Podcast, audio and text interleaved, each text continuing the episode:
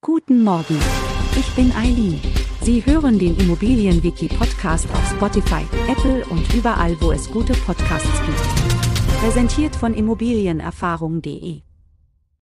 Eine Gewerbeimmobilie ist eine Immobilie, die für gewerbliche Zwecke genutzt wird, jedoch nicht unbedingt Produktionsstätte ist.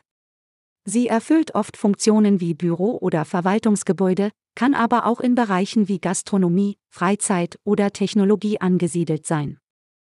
Die Vielfalt der Nutzungsmöglichkeiten ist hierbei bemerkenswert. Zu den Gewerbeimmobilien gehören unter anderem Produktionsimmobilien, also Lagerhallen, Verteilerzentren und Kühlhallen, die für die Lagerung und Verteilung von Waren genutzt werden.